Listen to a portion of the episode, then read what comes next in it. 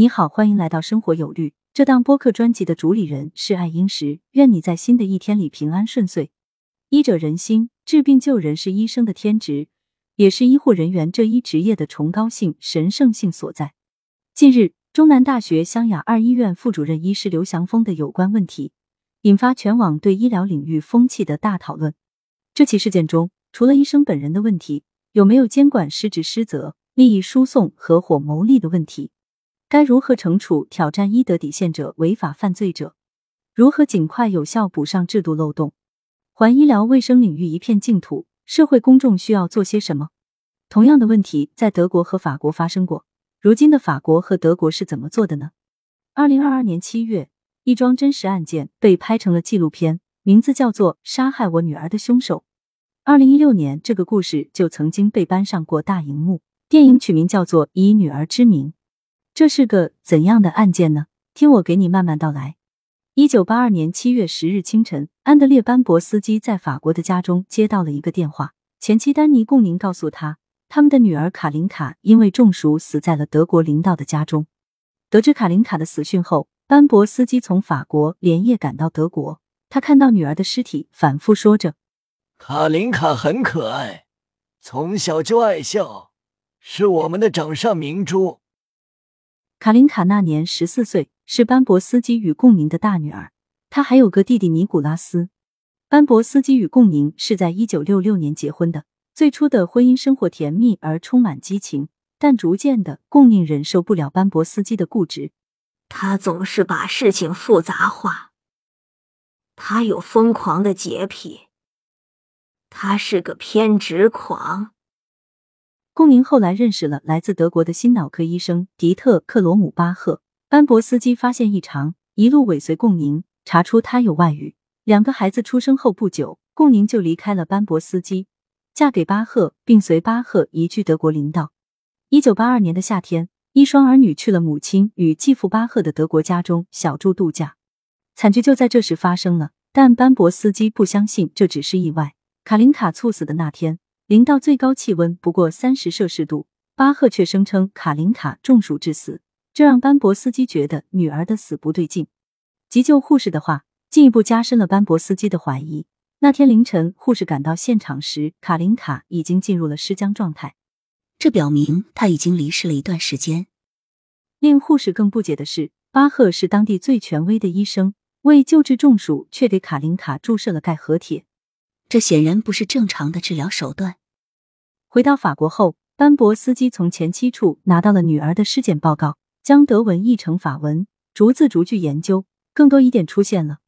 报告指出，卡琳卡的死因是胃部食物反流进入肺部，造成窒息，并不是中暑。报告还提到另一处异常：卡琳卡外生殖器上有明显的伤口。这一刻，班博斯基内心涌出一个声音：一定是巴赫害死了他。听到班博斯基的想法，前妻贡宁说他简直疯了。贡宁觉得这就是一向偏执的班博斯基在伺机报复巴赫的夺妻之仇。周围邻居也认为班博斯基的怀疑不可理喻。巴赫是位好医生，也是非常有名的专家，他很幽默，让人说不出缺点。对于颇有社会地位的巴赫，德国警察没有怀疑。法医艾森曼格也表示。我们所得到的信息，并不足以证明这是一起蓄意谋杀。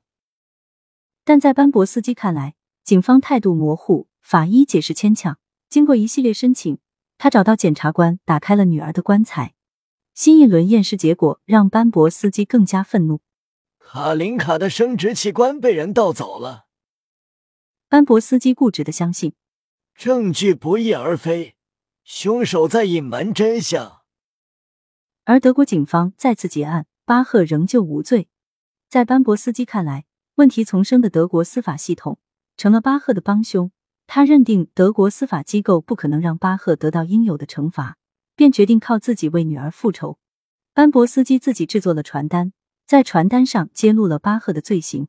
德国啤酒节那天，他去了人头攒动的咖啡店和夜店，将五千份传单分发给来来往往的行人，但路人将信将疑，态度淡漠。巴赫的女儿戴安娜带着警察赶到现场，逮捕了班博斯基。班博斯基被拘留审讯，从失望变成了绝望。走投无路之际，有人提醒班博斯基，卡林卡是法国人，法国司法有管辖权，这让他重新燃起了希望。一九八八年，卡林卡死后第六年，班博斯基找到三位法国医生做出鉴定，这三位法国医生都认为是巴赫采取的医疗行动导致卡林卡窒息而死。又过了七年，法国法庭作出审判，认定巴赫过失致人死亡的罪名成立，判处其有期徒刑十五年。当然，躲在德国的巴赫并未出庭。听到判决那一刻，班博斯基长舒一口气，以为一切终于结束了。然而，德国当局却拒绝配合引渡巴赫，理由是巴赫罪名不成立，德国政府对本国国民有保护义务，巴赫只要不去法国，就永远不会入狱。班博斯基的复仇计划又一次落空。这是女儿卡琳卡离开的第十三年。到了一九九七年，卡琳卡离世十五年后，案子有了转机。一名未满十六岁的女患者站出来指控了巴赫。她说：“这个恶魔医生给自己注射镇定剂，在诊所里迷奸了自己。”德国法院判定巴赫有罪，虽然惩罚只是吊销医生执照与缓刑两年。在上世纪九十年代，德国女性地位低下。权益很难得到保障。当年有家电视台采访巴赫，镜头前他毫无悔意，他没有答应，但也没有拒绝。巴赫说的这个他，指的是女患者。女记者愤怒的说道：“因为你给他下药了，他根本没办法反抗。”巴赫嬉皮笑脸的回答：“沉默就是默许。”采访播出后，这桩案子传遍德国，一家德国报社的记者。由此想到了班博斯基。十几年前，当这位父亲找到自己，一遍遍指控巴赫医生是杀人凶手时，他觉得眼前的人是个疯子。而这一次，舆论发生了反转，记者主动联系到班博斯基，想听他重新讲述卡琳卡的遇害始末。班博斯基一字一句的重复：“事情很明显，巴赫利用卡琳卡一人住在楼下的机会，为他注射药物。”然后迷奸了他。你想杀了巴赫吗？我从未想过杀他，因为这样就不能伸张正义。班博斯基说：“失去医生执照的巴赫不能在德国境内行医，只得去周边国家的诊所工作。”班博斯基跟着他跑遍了德国边境的邮局，送去巴赫的国际通缉令。巴赫被逮捕过，但每一次的结局都是被释放，最终也没被引渡到法国。此时的班博斯基更疯狂了，他给法国总理写信，请求动用整个内阁的力量逮捕巴赫。他请律师状告法官贪污渎职、懦弱无能。最初接下案子的律师熬白了头发，决定不再参与。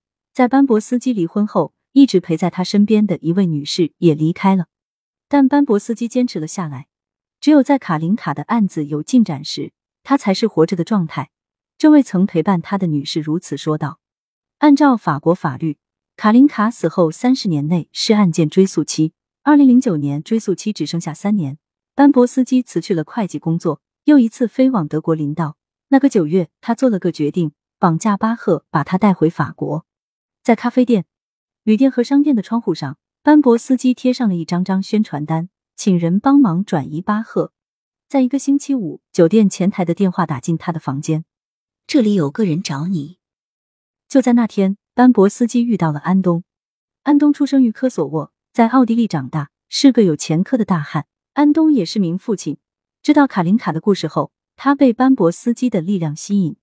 班博斯基问需要多少钱，安东笑了：“不，不要钱，其他都交给我，你什么都不用做。”在两个黑帮兄弟的帮助下，安东把巴赫绑到法国，将他打晕后，立马报了警。就这样，在卡林卡死后第二十七年，巴赫终于在法国被判刑十五年。那天走出法庭，七十多岁的班博斯基与安东抱在一起，哭个不停。历经漫长而曲折的复仇，长久压抑的情绪突然爆发出来。